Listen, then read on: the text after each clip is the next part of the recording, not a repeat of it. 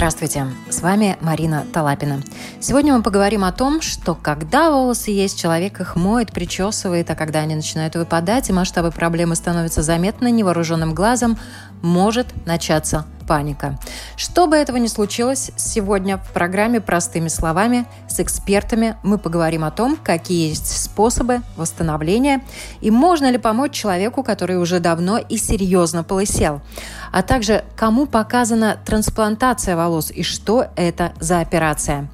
В интервью латвийскому радио 4 доктор-дерматолог-трихолог Екатерина Пудова рассказала о том, с какими проблемами волос сталкиваются мужчины и женщины, о помощи, которую могут оказать специалисты, и также в целом о масштабах этой проблемы. Облысение. Насколько велики масштабы этой проблемы?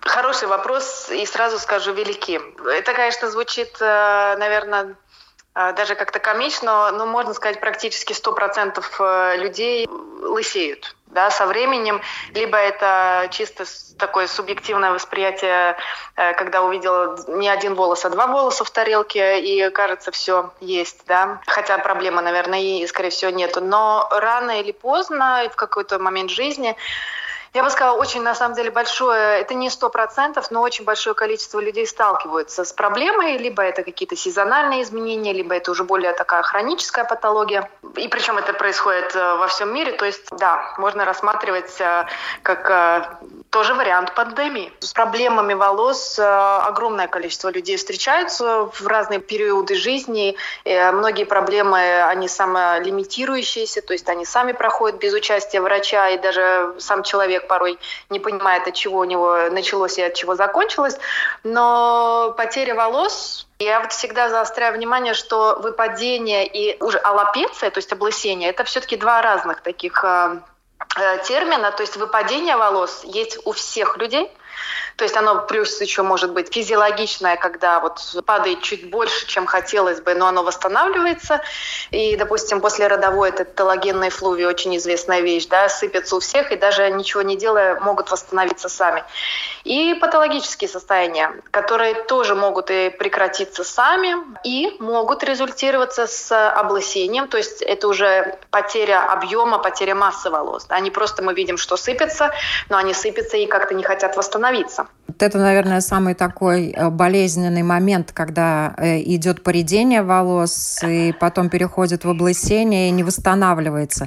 А в чем причины могут быть? Я так понимаю, что у женщин и мужчин причины могут быть разными глобально мужчина и женщина, понятно, мы немножко разные индивиды, но, скажем так, есть превалирующие проблемы, которые чаще у мужчин и которые чаще у женщин. Да? У женщин все-таки, я бы, наверное, больше сказала, это дефицитное состояние и проблемы щитовидной железы. У мужчин это все-таки больше андрогенного типа выпадения, то есть выпадение по мужскому типу. И это связано, конечно, с нашей физиологией. Но не исключается как одни, так и другие проблемы и у мужчин, и у женщин. То есть э, у мужчин тоже не так часто, но они могут уйти в дефицитные состояния, и тоже волосы будут как бы редеть по мужскому типу, когда на макушке мы так видим, да, прореживание, но на самом деле теряется общий объем, и там просто более очевидно, и, и кажется, что это андрогенная аллопеция.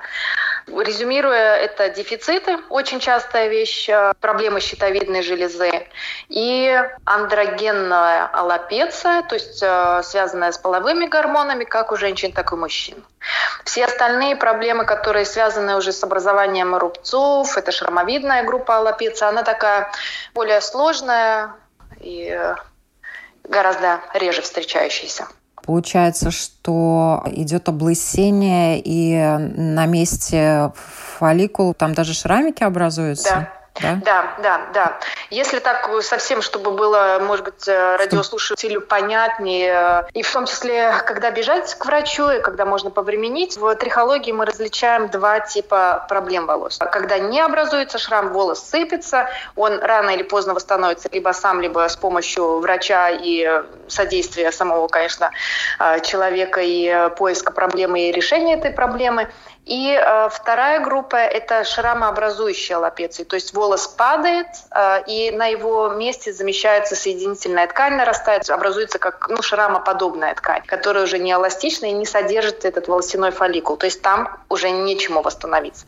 И вот эта группа процентуально на самом деле очень маленькая, цифры очень варьируются и в зависимости от стран, и там тоже есть своя специфика, но этот небольшой процент, он самый и интересный для врача, и самый сложный и для врача, и для пациента, потому что там, конечно, наша задача как дерматолога-трихолога – это остановить процесс и потом уже все-таки перенаправить, если человек хочет, на коррекцию, и это уже хирургам, занимающимся трансплантацией, потому что там ни одним лосьоном, ни шампунем, ни мезотерапией, ни ПРП мы уже не сможем восстановить фолликул, да, то есть его надо взять и пересадить, и, или каким-то другим образом, допустим, закамуфлировать, да, то есть вот эта группа, она такая небольшая, но сложная.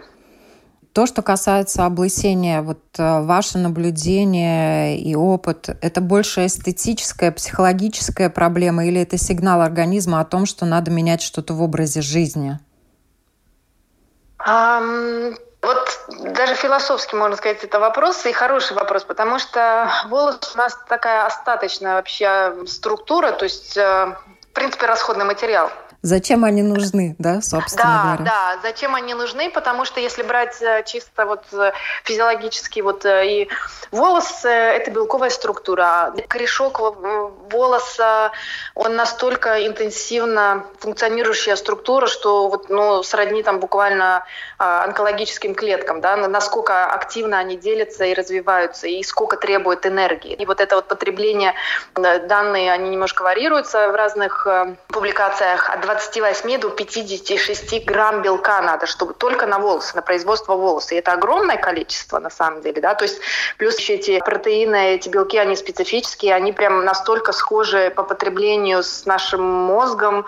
Там вообще такая буквально конкуренция мозг или волосы, и принципе, вот, э, конечно, сейчас рассматривают функцию волос больше как эстетическая, чем э, для согревания, там, для защиты, в том числе, допустим, волосы на голове не зря они там остались, они защищают и от холода, и э, от солнца, несмотря на то, что мы начали носить головные уборы, и защитную функцию она имеет. Вообще волос это, кажется, очень такая расходная структура, но это я всегда называю как маленький такой тонкий термометр, то есть э, понимаю, что клетка делится очень быстро, но организм, он все-таки, конечно, умнее, и на нужные структуры, на кровотворение, да, на обеспечение организма более витальных функций, то есть волос будет первый недополучать. И, соответственно, когда еще нет серьезных э, состояний уже таких э, других систем более важных, да, волос может показать, что что-то уже идет не так принципе, волос как маленький барометр, показывающий уже какие-то начинающиеся проблемы, которые порой мы даже в анализах можем видеть, как только в начальная стадия дисфункции той же самой щитовидной железы. И это очень... Мне всегда нравилось э, уловить вот этот момент, да, если удается буквально вот как превентивная медицина, то есть э, практически предотвратить проблему той же самой дисфункции щитовидной железы, когда по некоторым параметрам мы видим, что волос истончается, и он падает в специфической манере, которая помогает нам предположить, что, возможно, проблема обмена веществ и связанная, допустим, с щитовидной железой.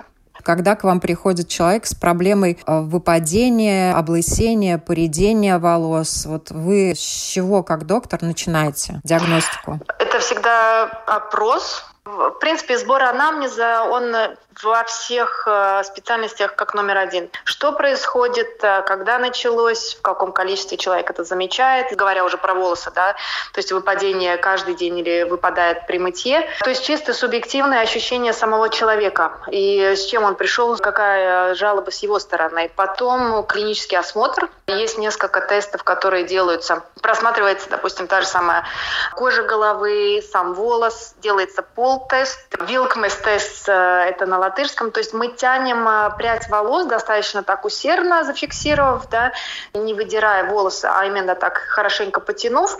И при определенном количестве выпадения этих волос считается он положительный либо отрицательный. То есть это мы пытаемся объективизировать, а, насколько процесс на самом деле он происходит. Или это только человеку кажется, потому что он там вчера это увидел больше. Да? Всегда делаю трихоскопию, то есть это дерматоскопия для кожи головы и для волос. Это тот же самый аппаратик, что используют дерматологи для диагностики новообразований. И потом уже по надобности, иногда это бывает соскоб с кожи головы, если подозрение на грибок, или мы пытаемся понять, что с микрофлорой происходит. Биопсия в некоторых случаях, то есть это э, кожа головы с совсем корешком, если мы пытаемся уточнить, какой процесс происходит на уровне гистологическом. Опять-таки есть видеотрихоскопия, да, когда мы можем э, сфотографировать более уже специализированным э, аппаратом с большим разрешением. Есть специальные программы, которые нам помогают оценить э, трихоскопическую картину. И иногда даже есть э, программа, которая позволяет отослать экспертной группе и получить второе мнение, да, то есть э, мнение независимого специалиста только по вот этим параметрам, которые визуальные. В зависимости от того, какая стадия облысения, придения волос, если причины понятны, какие есть методы восстановления волосяного покрова? На первой консультации происходит э, первичная диагностика. Иногда диагноз редко меняется кардинально, но больше дополняется. Да? То есть если я вижу картину андрогенной аллопеции в начальной стадии, там хорошая достаточно перспектива, потому что корешок у нас э, еще в хорошем состоянии. Потеря волос, даже если она заметна, у нас для каждого любой потерянный волос кажется большой катастрофой, но объективно оценив, и если мы видим, что вот это начальная стадия, клинически, трихоскопически это андрогенная аллопеция, то уже на начальной стадии иногда назначается первичная терапия для того, чтобы уже поддерживать волос, но также даются домашние задания и э, направляются на анализы крови, чтобы определить, нет ли сопутствующих тех же самых дефицитов. Да? И когда мы уже на второй встрече уже видим и результаты анализов, к дополнению, да, тогда назначается терапия не только по клинике, да, но плюс еще и по дополнительным лабораторным данным. То есть, э, если это дефициты, то компенсируются дефициты. И дефициты компенсируются это чаще всего, конечно, просмотром э, того, что человек кушает, то есть диета, плюс э, дополнительные добавки в виде различных витаминных препаратов, либо уже готовых, либо подбирается индивидуально, что не хватает – если это андрогенная аллопеция, то там, конечно, мы не можем убрать рецептор, который чувствительный к мужским гормонам. Если мужские гормоны не повышены, а так часто даже и бывает, хотя, казалось бы, нонсенс, да, понимаем, лишних много андрогенов, казалось бы, но по анализам мы их не видим. Но там это отдельная прям э, история в диагностике волос. Там мы заостряем внимание на то, что мы помогаем волоскам существовать дольше в фазе роста, да, потому что проблема при андрогенной аллопеции нередко не столь повышенное количество мужских гормонов, сколько чувствительность рецептора к тем имеющимся гормонам и укорочение фазы роста. И мы вот пытаемся удлинить эту фазу роста, подкормить волос, и уже третьим, наверное, пунктом все-таки, я бы сказала, идет вот эта блокировка андрогенов, чтобы те, что есть, они не присоединялись так интенсивно. И это БАДы, да, то есть биологически активные добавки и иногда уже медикаменты. Но это все, конечно, индивидуально в соответствии с другими патологиями человека и плюс желаниями. Иногда люди просто не хотят использовать медикаменты и уже ищем какие-то другие альтернативные пути. А потом идут различные наружные э, процедуры, как и дома. Это в виде лосьонов, концентратов, различных ампул и уже в кабинете дерматолога-трихолога это та же самая мезотерапия, терапия плазмой. Это крови человека, да, когда мы центрифугируем плазму, обогащенную тромбоцитами, и вводим назад в кожу, стимулируя тем самым возобновление структур кожи, улучшение метаболизма да, и роста волос. И также до пересадки, если есть еще такой метод а, Называется Регенера по названию этого аппарата, но э, идея там такая, что мы берем э, как микробиопсию э, и разделяем вот эту вот маленькую субстанцию, то есть волосяные фолликулы и клетки кожи, мы их центрифугируем, специально фильтруем и вкалываем. То есть немножко похоже, как и на мезотерапию, и похоже на PRP, но отличается тем, что там есть стволовые клетки волосяных фолликулов, есть мезенхимальные клетки, есть факторы роста, и то есть мы такое как бы уже больше в сторону регенеративной истинной медицины, хотя э, это не пересадка новых структур, то есть это стимуляция, интенсивная стимуляция имеющихся истонченных структур. Скажем так, до того, как пересадить на любой стадии, мы можем работать и достаточно большой спектр, что мы можем выбрать. И эти методы, они все эффективны, если правильно поставлен диагноз и подобрано лечение. Так точно. Так uh-huh. точно, да. Потому что нет неэффективных методов, есть неправильно выбранные. Если это правильно подобрано, конечно, в медицине ничто не стопроцентно, и всегда есть индивидуальный фактор реакции на какое бы то ни было лечение, но я бы сказала так, что все-таки очень много эффективных вещей мы можем делать в кабинете. То, что касается уже таких радикальных методов восстановления э, волосяного покрова, в каком возрасте лучше всего это делать? Немножко сложно ответить э, так по временным рамкам, потому что все будет индивидуально. Если человек э, имеет плохую генетику, то есть у него рано начинается это облысение, и бывают молодые парни 17-18, и там уже достаточно выраженное, да, то там, конечно, мы начинаем достаточно э, интенсивное, может быть, не агрессивное, а вот интенсивное лечение, чтобы удерживать свой волос, чтобы не дожить уже в 25 лет э, до нужды вот в пересадке. Но бывает и так, что откладывал, откладывал, это настолько интенсивный процесс происходил, что уже в 25 э, по градации уже такая стадия, что мы не сможем восстановить уже в кабинете моем, да, то есть не PRP, не какими-то лосьонами, что уже все-таки есть смысл сразу думать о пересадке пересадки, чтобы быстрее восстановить, увидеть этот объем волос, да, и, конечно же, это будет очень хроническое поддерживание со стороны э, дерматолога-трихолога. Да? То есть это все-таки мы пересадили волосы, но все остальные будут под воздействием, то, что еще остались и не пересажены. Я всегда своим пациентам говорила, пытайтесь поймать тот дзен, да, чтобы меньше стресса, меньше выпадения волос, и э, пути решения они всегда есть. Паника, она никому все равно не поможет. Да? Здесь надо, э, если что-то волнует, ищем пути решения, да, собираемся и идем к доктору, да, и чтобы каждый человек э, не стеснялся сказать, что его волнует, что ему важно, да, и обсудить э, возможные пути решения. О новом, непонятном, важном. Простыми словами. На Латвийском радио 4. Сегодня волосы уже научились успешно трансплантировать. Причем для пересадки нужны свои родные волоски. О том, как происходит трансплантация и что такое пересадка отчаяния, в интервью Латвийскому радио 4 рассказал руководитель проекта трансплантации волос, консультант клиентов Вадим Десяцкий. У нас на голове в среднем находится где-то от 150 до 200 тысяч волос. Но при разных степенях облысения от первой степени до шестой требуется от одной тысячи до 5-7 тысяч волос для хорошего эстетического эффекта. И если на донорской зоне не будет хватать этих волос, то тогда операция, процедура будет невозможна. Но есть еще один момент. Мы делаем, как я это называю, процедура пересадка отчаяния, когда невозможно взять э, на донорской зоне на затылке волос, э, мы тогда пытаемся брать их с э, других частей тела. Это грудь, это ноги, это руки. С этих областей можно взять забор донорской луковицы и пересадить ее в проблемную зону. Люди после химиотерапии они могут воспользоваться этой процедурой?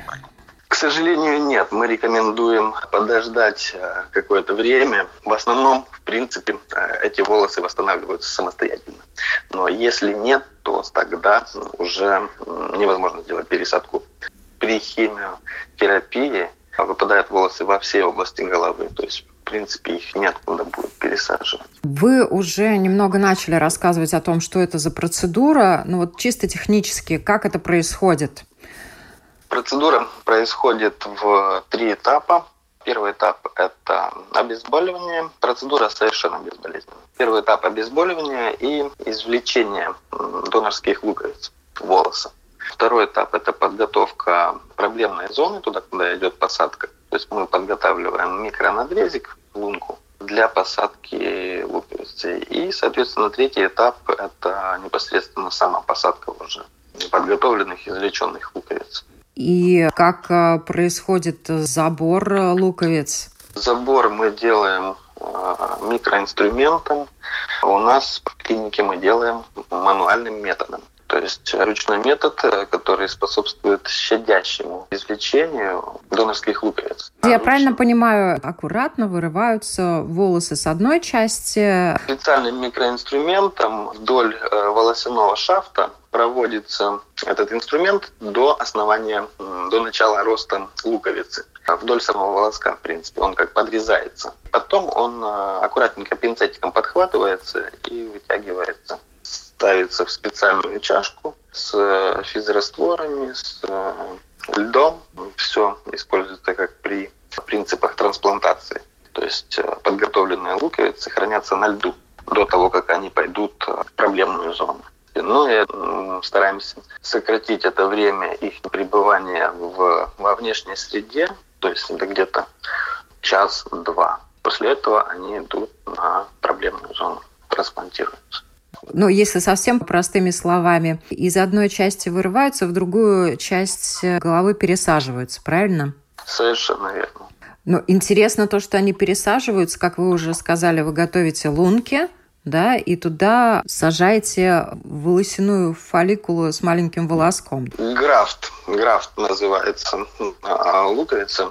То есть графт – это соединение луковиц. У нас есть э, от одного до четырех соединений луковиц. Простым языком, опять же, это как кустик. То есть при посадке одной тысячи графтов, допустим, на голове вырастает в среднем от двух до трех тысяч волос. Это и, в принципе, компенсирует тот волосяной покров, который необходим нам для эстетики, для внешнего вида. В среднем процедуры проходят от тысячи до трех тысяч графтов.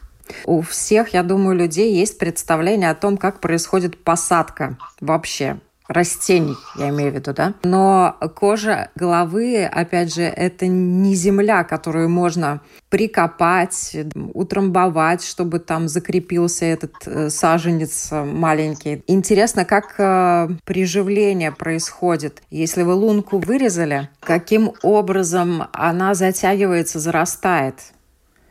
Ну, смотрите, на волосистой части головы у нас находится большое количество кровеносных сосудов. Это, во-первых. А во-вторых, а, микронадрезы идут.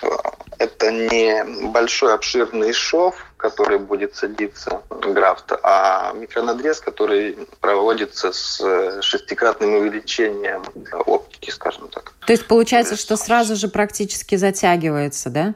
Да, да, но мы даем пациенту 3-4 дня на первое мытье головы. Через э, неделю можно уже подстригаться, через 4 дня можно мыть голову. В принципе, это тот период, когда затягивается вся кожа, все лунки, и в принципе они уже никуда не могут выпасть и никуда не деваются. Вы уже упомянули, что эта процедура совершенно безболезненна, но, наверное, все-таки какая-то анестезия проводится. Анестезия, как у стоматолога. То есть э, чувствуем э, тактильные ощущения, чувствуем, что кто-то прикасается, что-то делает, ну, звуки, соответственно. Все, человек совершенно в сознании, человек не отключается но болевых ощущений нет. А во время процедуры пациент может э, смотреть телевизор, слушать радио, разговаривать по телефону. В принципе, в этом нет никаких ограничений. Человек совершенно адекватный во время процедуры э, не отключается от внешнего мира, может продолжать работать, если это возможно делать удаленно. Вы уже сказали, что восстановительный период, я так понимаю, достаточно быстро проходит. Если можно подстригать через неделю, соответственно, они в рост уже идут практически сразу. Да, волос э, продолжает сразу расти. Единственные моменты, мы предупреждаем своих пациентов, что в течение месяца волос будет отрастать, будет образовываться, формироваться небольшой ежик от самих волос. Но через месяц э, какая-то часть, процентов 60 волос может э, выпасть. Выпадает э, сам волосяной шафт, остается луковица внутри. Это нужно для того, чтобы луковица прикрепилась к сосудам, к мышцам, которые ее питают. И на третий, второй, третий месяц, ну, это индивидуально, а начинается полноценный рост э, волос. Тут мы должны понимать, что все, что связано с волосами, это долго. Все лечение и все процедуры. А на четвертый месяц вырастает где-то порядка 20-30% пересаженных волос.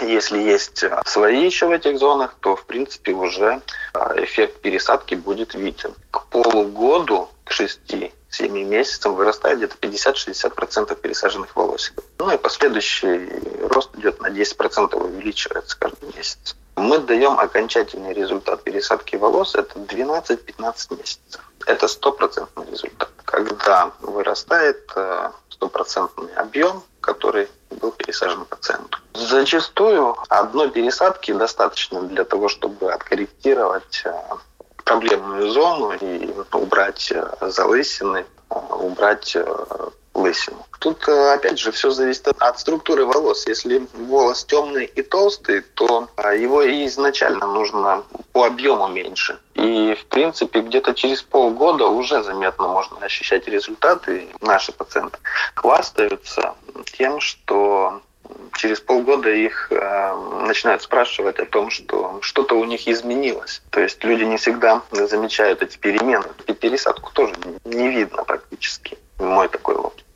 Наши пациенты говорили, что иногда даже приходилось менять фотографию в паспорте. У нас был пациент 60-летний, э, и ему было произведено пересаживание волос довольно-таки в большом объеме. То есть человек был полностью лысый. И через какое-то время его на таможне попросили поменять паспорт, потому что он стал неузнаваемый через пару лет. То есть человек оброс волосами, изменился, помолодел. Ну, это такой курьезный случай, но показательный, что процедура работает.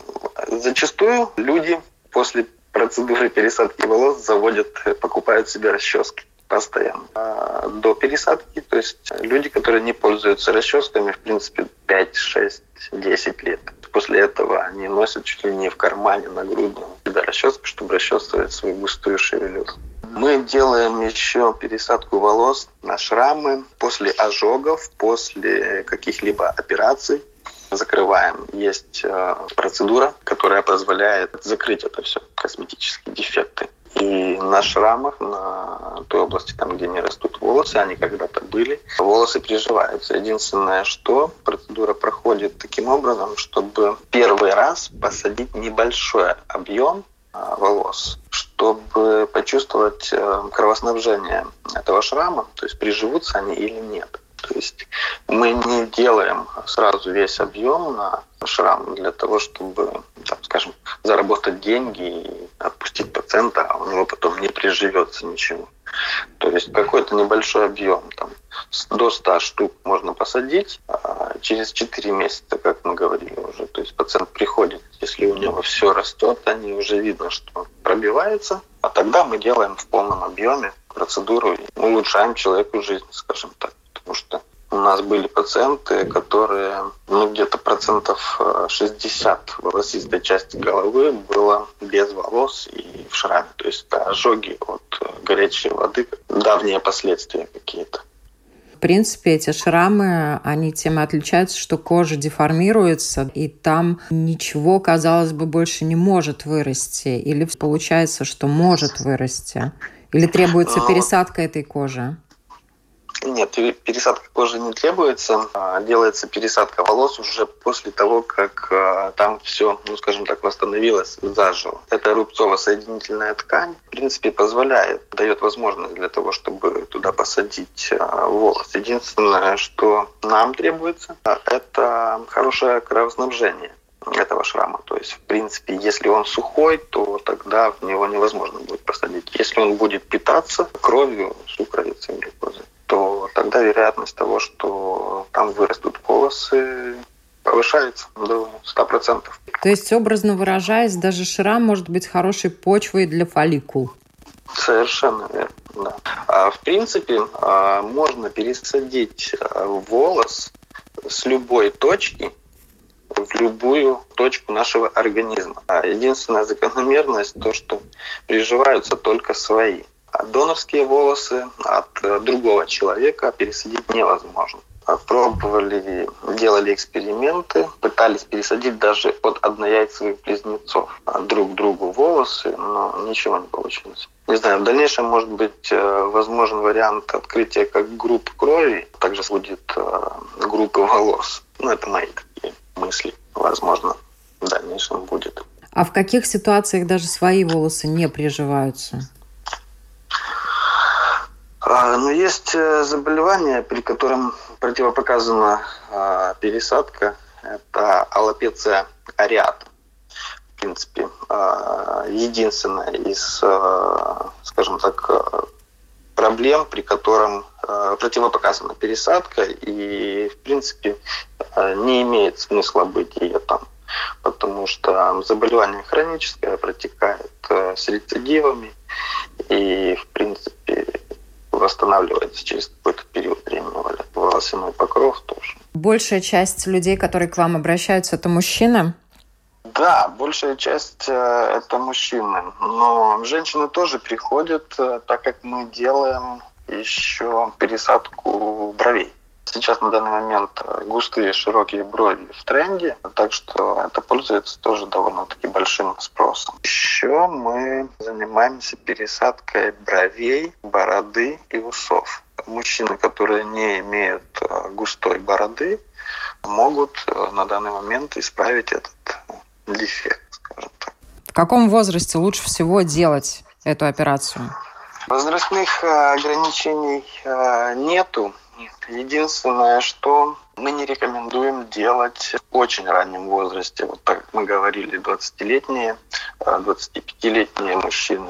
Связано с тем, что при раннем возрасте неизвестна граница выпадения волос. То есть волосы могут продолжать выпадать дальше, до 35, до 40 лет. И, в принципе, если пересадить в раннем возрасте, допустим, переднюю зону, то через какой-то период времени облысение будет прогрессировать. Будут волосы уходить дальше, то есть останется только пересаженный волос. Э, пересаженный волос, в принципе, больше никогда не выпадет. Но а, если процесс облысения запущен, то тогда волосы, которые не пересадились, они будут подвержены дальнейшему выпадению. То есть они будут сыпаться и останутся в итоге только пересаженные волосы. То есть что будет не очень естественно, эстетически вообще некрасиво выглядеть. По поводу пожилых людей, в принципе, ограничений нет. Единственное, что мы склоняемся к тому, чтобы не делать процедуру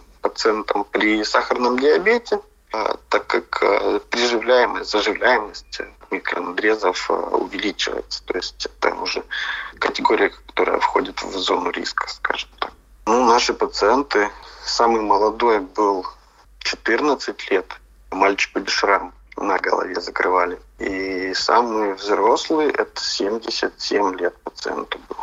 Дедушка захотел волосы, и он добился своего результата у него густая, красивая, седая, белая даже, можно сказать, шевелюра. Бригада пересадки состоит из четырех человек. Хирург и три помощника, которые кропотливо производят манипуляции над головой пациента, иногда в течение достаточно долгого времени. Об этом Латвийскому радио 4 рассказала хирург Илза Рунце, который уже 7 лет занимается трансплантацией волос. А это может быть 3 часа, может быть 6-7 часов. Это зависит от объема, который необходимо пересадить. А технически это происходит так, что пациент сидит, он может читать, смотреть телевизор, ну, но он должен сидеть. Вся процедура происходит под местной анестезией, то есть она абсолютно безболезненная. Сначала забираются донорские волосы, луковички с затылка пациента, потом переносятся на то место, которое необходимо заполнить, скорректировать. Да? То есть это будет или передняя часть, или, или макушка то место, где идет облысение. То есть, если нужно, допустим, пересадить 1500 луковичек, графтов, то это, конечно, будет намного быстрее, чем если необходимо пересадить 3-4 тысячи. Но вот 3-4 тысячи – это э, какая площадь на голове? Ну, это практически полное уже облысение, четвертая стадия, третья, четвертая. Затылок да, еще да. с волосами, да, но верхняя часть уже да, без волос. Да, да. Затылок всегда с волосами. Если вы обратите внимание, то даже при полном облысении на затылке всегда есть полоска, где есть волосы. Это потому, что они развиваются, волосы в передней части головы и на макушке, и волосы на затылке, они в эмбриональном периоде развиваются по-разному. Поэтому те, которые на затылке, они не выпадают. И в этом смысл пересадки. Эти пересаженные волосы, они не выпадают больше. Вообще никогда? Вообще никогда. Как долго ну, длится процесс заживления, приживления? Процесс приживления происходит примерно две недели, да, когда они там уже укрепляются. Но, в принципе, может месяц сохраняться какое-то время еще покраснение, ну, где-то месяц-полтора. Какие побочные эффекты могут быть? В принципе, никаких. Если пациент соблюдает все рекомендации, которые необходимы после процедуры, то, в принципе, никаких. У нас много людей, которым показана вообще эта процедура. Вы на улицах, наверное, своим профессиональным глазом уже тоже подмечаете, вот этого бы на операцию, вот это бы на операцию. Ну, это, конечно, зависит от, от самого человека, да, если он спокойно может сосуществовать со своей у него нет никаких комплексов из-за потери волос, конечно, он к нам не придет. Это чисто, чисто косметическая процедура. Если вы стали терять волосы, и эта проблема не решается сама собой, современная медицина предоставляет целый спектр решений, о чем сегодня мы и говорили со специалистами в нашей программе. Ну и, конечно, жаль, что волосы от стресса и плохого питания выпадают на голове. Лучше бы на ногах. Всем хорошего дня. С вами была Марина Талапина.